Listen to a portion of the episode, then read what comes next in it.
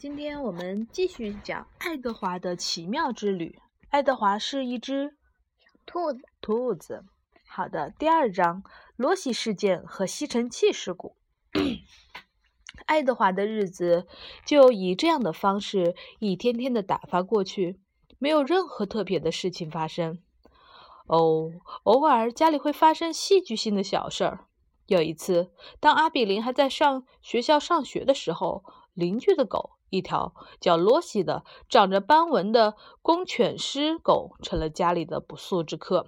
在餐食里，他把腿抬起来放到餐桌上，把尿撒在了洁白的桌布上，然后他快步跑过来，闻了闻爱德华。爱德华甚至还没有来得及思考，被一条狗闻过意味着什么，他就被罗西叼在了嘴里。罗西使劲地把它前后甩来甩去，我就是把这个这个一边给一边吠叫着，一边流着口水。幸运的是，阿比林的母亲走过餐室，目睹了爱德华遭难的这一幕。放下他！他朝罗西大声叫道。罗西被吓了一跳，顺从地按照命令做了。爱德华的丝绸衣服让狗的口水给弄脏了，而他的头后来疼了好几天。不过，受到最大伤害的还是他的自尊心。阿比里的母亲竟然用他来称呼他，而且他愤怒的原因居然不是爱德华被罗西叼在嘴里而受到的屈辱，而是那狗尿把他的桌布给弄脏了。后来，一位新来到图雷恩家，并极想给他的主人留下勤快印象的女仆，偶尔发现爱德华正坐在餐室里他的椅子上。这只小兔子在干什么呢？他大声说道。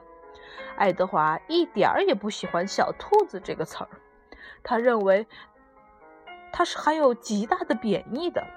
那女仆向他俯身下去，并看着他的眼睛，哼。他说道：“他站直了身子，把他的双手撑在他的臀部。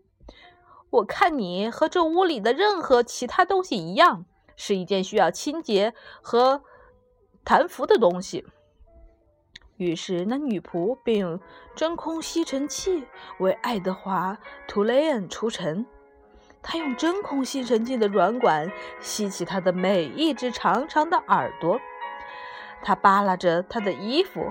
拍打着它的尾巴，它敏捷而粗暴地弹着它的灰，它的脸，它使劲地为它清洁着。它用吸尘器除尘时，把爱德华的金怀表都从他的膝盖上吸走了。那怀表被吸到吸尘器里去，发出令人揪心的“当啷”一声，而那女仆却好像根本没听到。他清理完以后。把餐室的椅子放回桌子旁边，却不能确切的知道应该把爱德华放在哪儿。他最后决定把它塞进阿比林卧室里的一个架子上的玩具娃娃中间。好了，去吧，那女仆说。他把爱德华丢在架子上，那姿势十分别扭。他的鼻子实际上已经碰到了他的膝盖。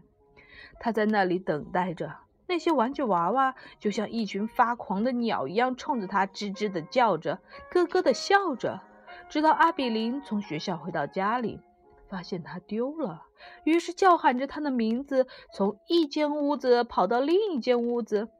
爱德华，他喊道：“爱德华！”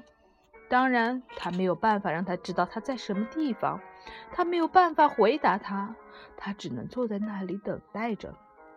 当阿比林找到他的时候，他把他紧紧地抱住，抱的是那么紧，以致爱德华可以感觉到他的心跳。他那颗心激动的几乎要跳出他的胸膛了。爱德华，他说道：“哦，爱德华，我爱你，我永远不要你离开我。”那小兔子的心情也十分激动，不过那不是爱，那是一种恼怒。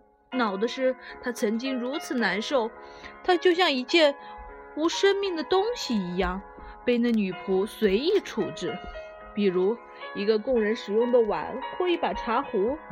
在整个事件中，唯一让他感到满意的，就是那新来的女仆立刻被解雇了。后来，爱德华的怀表也在那真空吸尘器深深的内膛里找到了，虽然出现了凹痕，但还在走着。那表是由阿比林的父亲交还给他的。交给他时，他父亲还开玩笑地鞠了一躬。“嗯，爱德华先生，这是你的表，对吧？”他说。罗西事件和真空吸尘器事故，这些就是在阿比林十一岁生日之夜以前以前爱德华的生活中所发生的戏剧性的大事。在他十一岁生日的那个晚上，当蛋糕摆上餐桌时，人们提到了那一轮船的事儿。好吧，第二章讲完了，明天我们继续讲第三章，好吗？嗯，那我们第三章又怎么记载？第三章肯定有很好玩的事情要发生呢。不要提了吧。嗯，那我们就说晚安吧。晚安。下一个是什么？第三章，我们先提前预告一下，是讲计划中的旅行。好吧，明天讲。太了吧，